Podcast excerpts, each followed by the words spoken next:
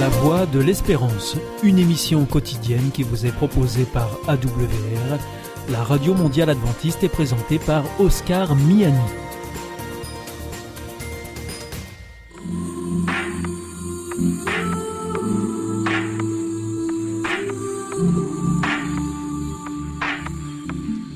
L'instant Bible.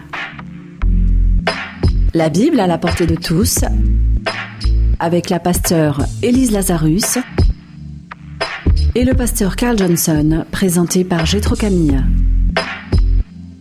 Je suis Gétro et je vous accueille avec un grand plaisir à l'Instant Bible. Nous avons aujourd'hui une thématique extrêmement intéressante, celle des difficultés de la vie. Est-ce que vous passez par des galères, des galères qui vous semblent compréhensibles ou au contraire incompréhensibles? Est-ce que vous vous demandez comment mieux les gérer, comment sortir Bien, nous avons deux invités, deux experts de la Bible que nous accueillons et qui ont des réponses pour vous. Je cueille Élise Lazarus, bienvenue Élise. Salut Et Carl Johnson. Salut. Et pour parler de ces difficultés de la vie, nous allons euh, commencer par lire un texte de la Bible, parce que la Bible a beaucoup à vous offrir en la matière, un texte très connu dans le monde des chrétiens, le psaume 23. Et je demanderai, Elise, si tu veux bien lire les trois premiers versets. Bien sûr. Et Karl, les trois versets suivants. L'Éternel est mon berger, je ne manquerai de rien. Il me fait reposer dans de verts pâturages. Il me dirige près des eaux paisibles. Il restaure mon âme, il me conduit dans les sentiers de la justice à cause de son nom. Quand je marche dans la vallée de l'ombre de la mort, je ne crains aucun mal, car tu es avec moi. Ta houlette et ton bâton me rassurent. Tu dresses devant moi une table en face de mes adversaires. Tu oins d'huile ma tête et ma coupe déborde. Oui, le bonheur et la grâce m'accompagneront tous les jours de ma vie, et j'habiterai dans la maison de l'Éternel jusqu'à la fin de mes jours. Merci beaucoup. Alors peut-être pour le début, on peut commencer par se demander, mais qu'est-ce que c'est qu'un psaume? Est-ce que vous pouvez nous dire un petit peu en termes de littérature biblique ce que c'est, à quoi ça sert? Est-ce que vous avez des pistes pour nos auditeurs?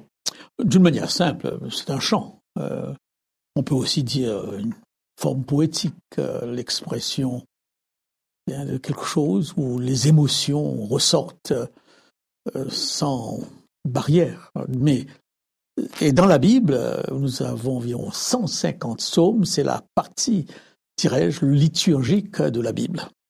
Donc c'est de la musique? Est-ce qu'il y avait des signes de musique avec dans certains psaumes? Est-ce que ça se chantait? Est-ce que ça se dansait? Comment comment c'était? On sait que ça se chantait parce que parfois avant un psaume, il y a une toute petite phrase qui dit bah, cantique, donc ça veut dire chant, ou alors par le chef des musiciens ou par le chef des chantres. Un chantre, c'est quelqu'un qui dirigeait toute une grande assemblée de gens qui devaient chanter. Donc on sait que ça chantait, probablement que ça dansait aussi. On a des exemples comme David qui dansait avec les psaumes. Moi, ce que je trouve trop bien avec les psaumes, c'est que c'est l'endroit de la Bible où on parle émotion. oh. Qu'est-ce que je ressens? Pas seulement qu'est-ce qui se passe, mais vraiment, qu'est-ce qui se passe là au fond de moi, dans mes tripes, dans mon cœur? Et alors, du coup, est-ce qu'on est dans, est-ce qu'on est dans un langage plutôt analytique ou euh, méthodique, systématique dans l'analyse, ou est-ce qu'on est dans d'autres figures de style littéraire? Qu'est-ce que vous en pensez? Moi, je pense, comme le dit Élise, que la dimension émotive des psaumes est capitale. Parce que le danger, je me rends compte très souvent de ce danger chez les, chez les chrétiens, c'est d'en faire un texte dogmatique, doctrinal, Uh-huh. et de vouloir à tout prix trouver l'efficacité dans, dans une doctrine. Et parfois, on est très déçu. Hein, que mille tombent à ton côté, dix mille à ta droite, c'est un psaume de David, tu ne seras jamais atteint. Mais pourtant, on est atteint. Et pourtant, on est à Alors, si on le prend sur cette base doctrinale, on est un peu dans la confusion parce qu'on n'a pas l'impression que ce texte est vraiment réaliste. Et alors, du coup, on n'est pas vraiment dans l'analyse doctrinale, dans l'énoncé de vérité théologique, on est plutôt dans, dans l'expression d'émotion. Et cette expression, elle est, elle est plutôt subtile, elle est, elle est comment c'était? Regarde, euh, je prends, on quitte les psaumes deux minutes, on va prendre la musique. Uh-huh. Prends une chanson d'amour. Euh, je sais pas moi, J- Jacques Brel qui dit je suis prêt à être l'ombre de ton ombre, l'ombre de ta main, l'ombre de ton chien. Personne dans la réalité ne va jusque là. Enfin j'espère parce que sinon. L'ombre d'un chien, c'est C'est- c'est dur quand même. En bas, hein. Mais en musique, ça passe très bien parce que ça donne l'occasion d'enlever les filtres et de dire d'aller jusqu'au bout, d'être vraiment jusqu'au boutiste dans ce qu'on dit. Dans les psaumes, c'est un peu comme ça aussi. Quand on dit des choses positives, tout est merveilleux, c'est incroyable, c'est fou. Et quand ça va pas, parce que les psaumes disent aussi quand ça va pas, je suis à la fin de ma vie, euh, tout le monde m'a abandonné, mes ennemis me marchent dessus. Voilà, l'idée c'est vraiment on grossit le trait, mais vraiment pour que tout le monde puisse s'y retrouver. Forcément, à un moment de ta vie, il y a un psaume où tu vas dire, c'est, c'est moi ça. Il écrit ce que je ressens. Parce que justement, c'est universel l'émotion. Ah, mais alors, euh, à quel niveau se trouve l'inspiration? Parce que finalement, ces psaumes sont dans la Bible et on considère que la Bible sont inspirées si finalement l'auteur des psaumes ou d'un psaume finalement grossit le trait dans le dithyrambique, dans l'extraordinaire. À quel niveau se trouve l'inspiration et comment est-ce que ça peut aider le lecteur? Euh, J'aurais tendance à dire que l'inspiration se trouve dans, dans, le fond du message qui est véhiculé. Mm-hmm. Et par rapport à l'ensemble euh, de la Bible, nous pouvons avoir dans un psaume une image de Dieu plus ou moins contradictoire. Hein. Mais et, là, ce serait la partie peut-être euh, eh bien, de, de l'auteur où il exprime ce qu'il ressent par rapport à Dieu dans telle ou telle circonstance. Mhm. Et ensuite, lorsque nous voyons ce qu'il dit dans le contexte global de la Bible, eh bien, je ne dis pas que c'est toujours facile ou automatique, on arrive à une vision plus cohérente de Dieu n'est-ce pas, plus équilibré de Dieu. Voilà comment je tenterai d'expliquer cela. Tout à fait. Parce que dans l'inspiration, il y a toujours la part de l'homme, il y a toujours le vocabulaire de l'homme, et il y a aussi la part de Dieu, et nous n'avons pas une explication comment ces deux parties se rejoignent et nous donnent une œuvre qui soit divine. D'ailleurs, Élise, est-ce que l'inspiration, c'est quelque chose qui vient de Dieu directement et qui tombe sur les gens comme cela et il dicte mot pour mot ce que Dieu raconte. Est-ce que c'est ça, par exemple, le psaume? Bah, Tu vois, c'est là aussi intéressant de se dire que ce livre-là, la Bible, ça vaut le coup de le lire et de lire un peu de tout de ce qu'il y a dedans. Parce que tu as des textes qui vont être plus pour t'expliquer les choses, comment est Dieu, comment il faut se comporter. Voilà. Tu en as d'autres, comme les psaumes, le cantique des cantiques, qui vont être là pour parler à ton cœur. Uh-huh. Mais à chaque fois, Dieu a fait un choix de dingue. Un choix que moi j'aurais pas fait. Hein. Plutôt que de faire de la dictée mot à mot aux gens, il leur a dit je vais parler à ton cœur, je vais te faire connaître qui je suis, et avec tes mots à toi, tu vas écrire. Exprimer ce que tu ressens, ce que je te fais ressentir. Tu te rends compte du partenariat que Dieu veut faire avec les hommes, à quel point il a hein. confiance, il ah dit oui, je prends le risque que ce soit pas euh, parfait, parfait tout, mot à mot, virgule à virgule, mais le message sera parfait quand même parce que je t'ai inspiré, j'ai inspiré ton cœur, j'ai inspiré qui tu es, et c'est mes valeurs à moi, Dieu, qui vont ressortir. Et ça, ça me donne confiance en Dieu, parce que ça veut dire, il me voit pas comme un objet, comme une plume pour écrire ce qu'il veut, il me voit vraiment comme un être humain avec des pensées, une intelligence, des émotions, et il veut travailler avec moi. Je suis sûre que tu as déjà eu un patron qui voulait tout faire à ta place. Moi, j'ai déjà eu tu te sens nul. Dieu, lui, il te dit, moi, je ne suis pas un, patron qui t'ordonne des choses et qui te tape dessus. Uh-huh. Dieu te dit, je sais plus de choses que toi, je vais t'apprendre, je vais te faire progresser. Et on va, faire, ensemble. Et on va faire ensemble. On va faire ensemble. Il n'y a pas mieux. Alors ça veut dire, chers auditeurs, que euh, vous allez trouver beaucoup de richesses, mais attention à ne pas tout prendre au pied de la lettre. Il y a des subtilités, et la richesse est aussi dans la subtilité. Alors venons-en maintenant à ce psaume 23 en lui-même. On va commencer par ce premier verset. L'Éternel est mon berger, je ne manque de rien. Euh, pourquoi cette métaphore du berger? Qu'est-ce que ça implique? Qu'est-ce que Dieu me guide? Qu'est-ce que ça veut dire? Il me guide comment? Qu'est-ce que vous en pensez? La richesse de la Bible par rapport à Dieu, c'est que Dieu nous est présenté sous différentes métaphores, différentes images. C'est pas dans dans les autres religions j'essaye de comprendre, on ne voit pas cette variété d'approches. Hein. Et là, Dieu est berger. Et dans d'autres passages, il est père. Dans certains passages, eh bien, ça c'est un peu plus embêtant. Il est le Dieu des armées, le Dieu de la mhm. guerre. Hein. Mhm. Mais très souvent, ces métaphores sont liées à la culture de l'époque, mais résonnent encore aujourd'hui. Hein. Le concept du berger n'est pas un concept très très proche pour nous occidentaux, mais j'ai été en zone urbaine. En Exactement. J'étais au Maroc, j'étais en Algérie, même en Roumanie, j'ai vu des bergers avec une vingtaine de brebis sur le flanc d'une montagne. Et ça m'a tout de suite renvoyé au psaume, au psaume 23. Il y a des pays, des cultures encore où, l'image du berger est une image euh, puissante, puissante et forte et mm. présente. Mm. Mm. Et, pourquoi un berger? Alors ça fait quoi un berger par rapport à un troupeau? Est-ce que je suis un mouton? Est-ce que je suis une vache? Je suis un troupeau Qu'est-ce que je suis exactement? L'image, elle porte quoi? Tu as, tu as déjà euh, surveillé des animaux comme ça? Jamais, à part des perruches que j'avais dans une cage, mais c'était pas très difficile à surveiller. J'imagine. Moi, j'ai jamais été berger. Par contre, je me suis occupée de vaches à dos pendant l'été. Alors, à un petit niveau, hein, j'avais quelques vaches à m'occuper. Et c'est très intéressant à quel point ça te change de devoir amener les vaches d'un point A à un point B. Et en quoi ça te change? Bah, Parce que d'abord, tu développes une super conscience. D'habitude, tu sais, tu marches, tu vis ta vie, mais là, faut faire attention à chaque animal. Tu peux pas juste les considérer comme un troupeau. Tu as le troupeau, c'est vrai, mais tu as chaque bête avec son caractère. Tu connais celle qui va être la mauvaise tête et qui va essayer de partir. tu connais celle où tu es tranquille parce que tu sais qu'elle reste près de toi. Tu connais celle qui facilement, elle voit un bout d'herbe, elle va s'arrêter. Ah. tu es obligé de connaître chacune son par caractère. Uh-huh. Et honnêtement, tu te sens responsable d'eux, mais tu jouerais ta vie parce que parce qu'elles dépendent de toi. Elles ont quand ça fait un moment que tu le fais, tu crées de la confiance aussi avec avec ces animaux et du coup, tu es responsable de cette confiance qu'elles ont mis en toi. Et alors j'extrapole un petit peu mais bah avec Dieu, il connaît chacun d'entre nous, notre caractère, comment on va réagir, il prend en compte que certains d'entre nous ont la tête dure. C'est vrai, c'est vrai. Que certains vont facilement se laisser euh, distraire, qu'il y en a d'autres peut-être qui resteront plus euh, concentrés. Hmm. Il adapte à chacun et il se sent responsable de chacun de nous, quitte à arrêter tout le troupeau pour aller chercher celui qui au fond qui risque de s'être perdu. Oh. Un Dieu qui fait du cas par cas.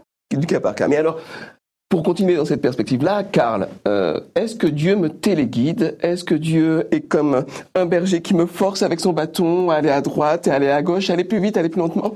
Est-ce que c'est euh, quelqu'un qui va contrôler la direction dans laquelle je vais en permanence? Euh, Je ne pense pas, bien que peut-être l'image du berger et des brebis peut nous donner cette impression, mais je ne pense pas que le, la brebis se sente téléguidée. Une chose est certaine, c'est qu'il cherche le pâturage le plus adapté, l'herbe la plus agréable. Et là, c'est le rôle du berger de, le conduire dans, ce que le texte dit, c'est vers pâturage. Donc, euh, si Dieu, euh, si on emploie le, vocabulaire du téléguidage, que sais-je, il faudrait peut-être euh, faire attention, dans la mesure où Dieu nous dirige tout simplement vers ce qu'il ce qu'il y a de meilleur pour nous. Euh, il y a un texte qui nous dit d'un prophète, j'ai pour toi des projets de bonheur, mais non pas de non malheur. Pas de malheur. Hein. Mm-hmm. Euh, ce que je cherche, c'est c'est ce qu'il y a de mieux pour toi. Donc, si Dieu dirige, il faut toujours avoir cette finalité. Euh, dans, le fond, un peu comme les parents, les, vrais parents, eh bien, qui ne cherchent qu'une seule chose, le bonheur des enfants. Parfois, l'enfant peut avoir l'impression d'être téléguidé, d'être commandé. Bien sûr. C'est une impression que nous avons tous eu parfois par rapport à nos parents. Mhm. Mais je pense qu'après, on, on s'est rendu compte, mais non, papa a cherché que mon, bien, mon finalement, rien de plus. On est bien d'accord. Alors on continue la lecture. On va prendre le, le verset 2. Il me fait reposer dans des champs d'herbes vertes, il me conduit au calme près de l'eau, il me rend des forces.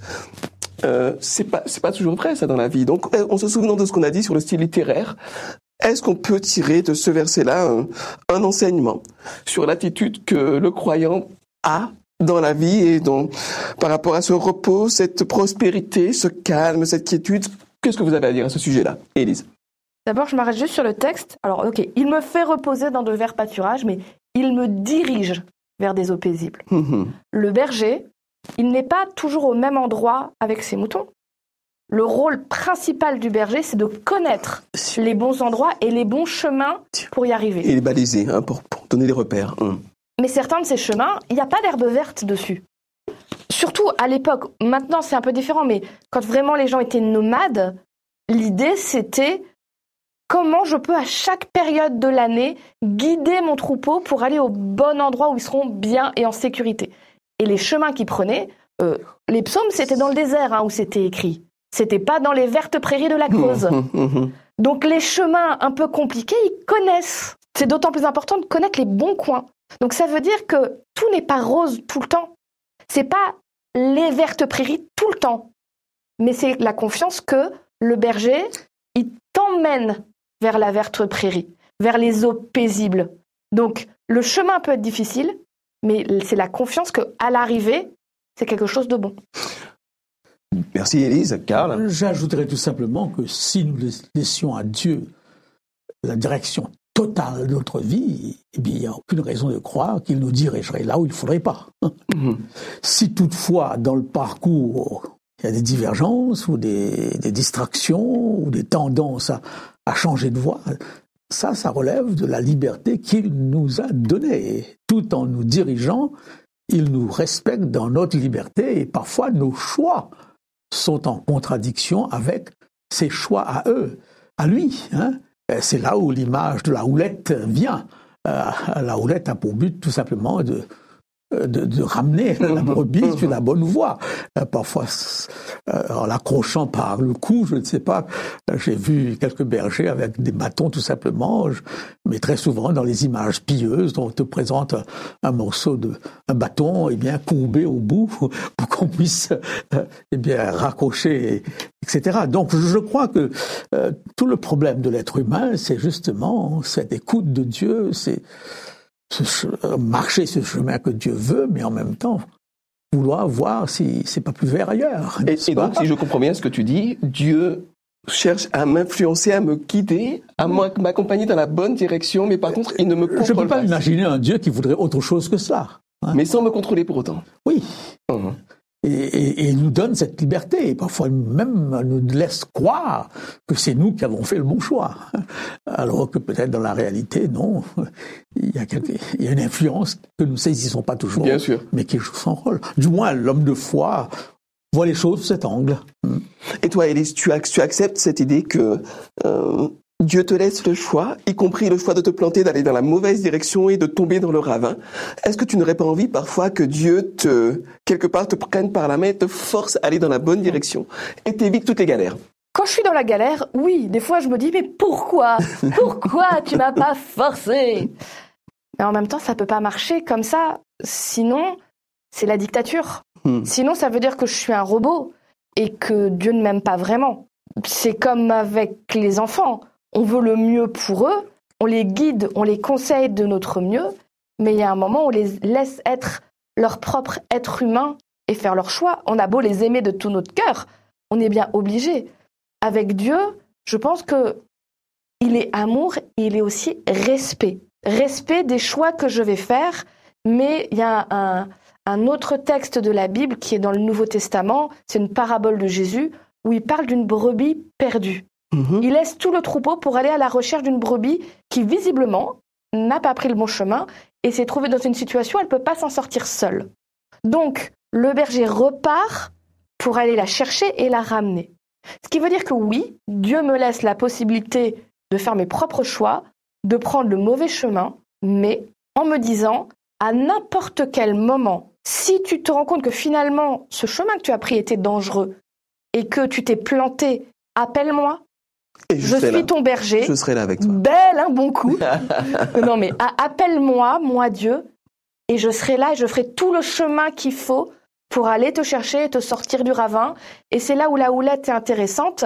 En effet, elle sert à attraper les moutons pour les ramener, mais elle sert aussi, entre autres, alors plus pour les, pour les béliers, les boucs, quand ils avaient les cornes qui s'emmêlaient, ça arrivait souvent dans les buissons d'épines où il y en a beaucoup dans le désert, ça servait à leur permettre d'être dégagés et de reprendre la route. Mhm. J'aime l'idée que Dieu me dit, tu fais tes propres choix, mais sache que même si tu fais des choix qui ne me plaisent pas, si tu me dis, je me suis planté, je veux finalement Dieu de toi dans ma vie, il te dira pas, ah, ah maintenant tu veux, ah ben débrouille-toi. Non, Dieu dit, je viens, je viens à ton aide, je viens te ramener sur le bon chemin, n'aie pas peur. Alors ça, ça m'amène justement à ce, ce, verset, je pense que ce sera le dernier qu'on va prendre le temps d'analyser tranquillement. C'est ce verset 4. Même si je traverse la sombre vallée de la mort, je n'ai peur de rien car tu es avec moi. Ton bâton de berger est près de moi, il me rassure. Alors quand on parle de Dieu, quand on dit le mot Dieu, on pense qu'on n'a pas étudié les Écritures, qu'on n'a pas approfondi les choses. On pense à quelqu'un qui est dans le ciel avec une grande barbe blanche, qui a plein de pouvoir et qui décide de tout. On a dans le langage populaire des expressions comme ben, ta grand-mère est morte parce que Dieu l'a rappelé, c'est Dieu qui l'a voulu. Ma question pour vous est la suivante. Comment se fait-il qu'un Dieu qui serait, notamment dans cette imagerie populaire, un Dieu tout-puissant, qui sait tout, qui contrôle tout, qui gère tout, Comment ça se fait qu'il me laisse passer dans la vallée de l'ombre de la mort, dans les épreuves terribles, dans les galères? Comment est-ce qu'il n'intervient pas? Pourquoi est-ce qu'il ne m'évite pas tout cela Qu'est-ce que vous en pensez? Je crois que si nous regardons les choses telles qu'elles sont, hein, euh, l'être humain euh, vit dans une condition de chute. La mort est là du matin jusqu'au soir. Lorsque, me semble-t-il, euh, le psalmiste, ou si c'est David, je ne sais pas, dit quand je passe dans la vallée de l'ombre et la mort, eh bien, cette vallée est là, constamment, hein, n'est-ce pas? C'est pas Dieu qui me met dans cette vallée forcément, mais je, je me lève le matin, euh, je suis exposé durant toute la journée à la mort et à, à tout ce qui va avec, mhm. n'est-ce pas? Et le psalmiste est en train de dire, mais quand je me trouve dans cette situation, eh bien, je suis quand même serein, je suis quand même calme, je sais que tu es là. Hein mhm. Il dit pas que ce Dieu va automatiquement intervenir, mais il y a cette certitude de la présence. Je suis frappé dans le monde moderne combien à chaque drame, on fait venir des psychologues de partout. Quel est leur rôle? Être présent. Point barre. Hein. Nous sommes là. Et ça fait du bien, ça apporte aussi Et sans que ça fait du bien, uh-huh. et c'est une stratégie tout à fait acceptable de tous. Alors, Dieu nous dit en même temps, t'inquiète pas, je suis là. Et David, euh, ou le psalmiste, l'auteur, dit, c'est ma conviction. Quand je passe par la vallée de l'ombre et de la mort, eh bien, qui est presque inévitable dans le monde où nous sommes, eh bien, j'ai l'assurance de ta présence. Et les bienfaits que ça apporte. Oui. Merci beaucoup, Karl. Élise. Je reviens sur ce que tu as dit. Pourquoi Dieu n'intervient pas puisqu'il peut tout? Oui, il pourrait m'éviter la vallée de l'ombre de la mort. je vais raisonner par l'absurde. Imaginons un problème qui n'est pas un problème de l'ombre de la mort, hein, mais euh, le temps qu'il va faire demain. Il fait très beau, très chaud depuis un certain temps.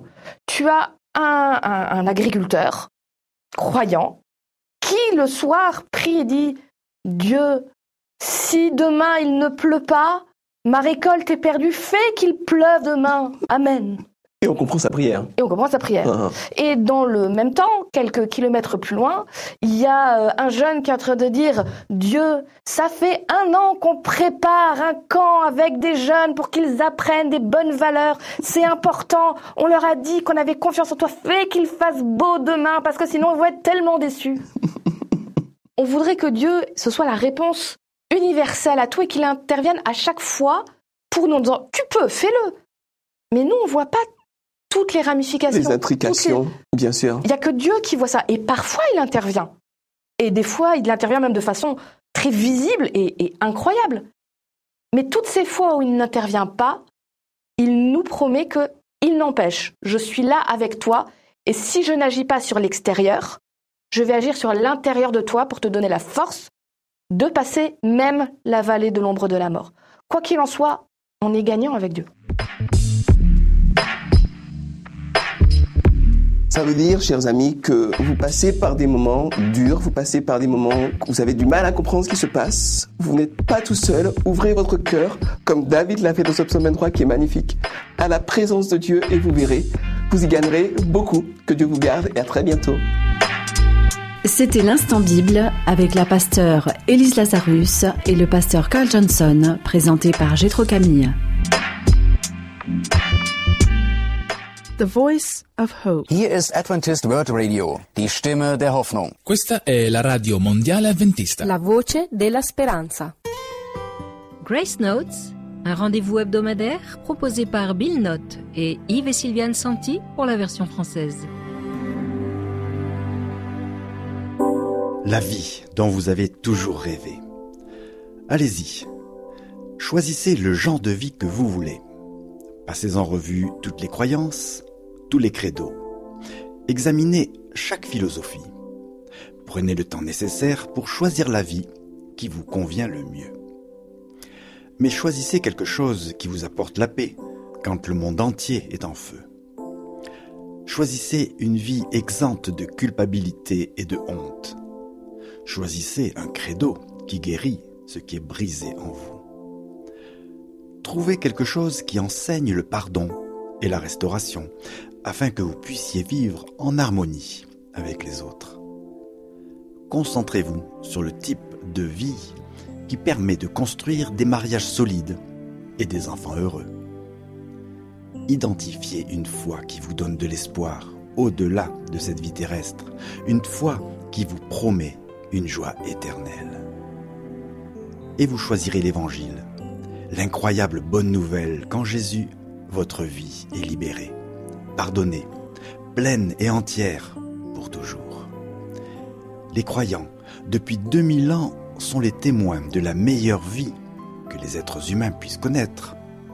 Jésus a dit Je suis venu pour qu'ils aient la vie et qu'ils l'aient en abondance.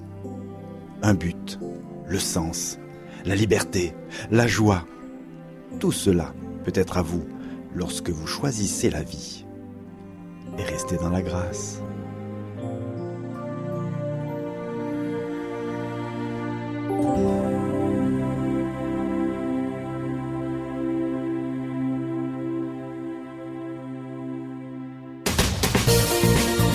Notre émission est maintenant terminée. C'était la Radio Mondiale Adventiste, la voix de l'espérance.